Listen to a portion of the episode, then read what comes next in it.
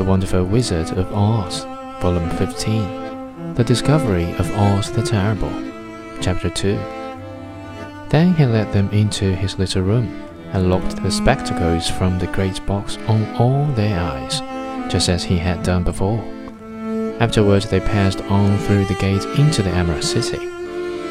When the people heard from the guardian of the gate that Dorothy had melted the Wicked Witch of the West, they all gathered around the travelers and followed them in a great crowd to the Palace of Oz.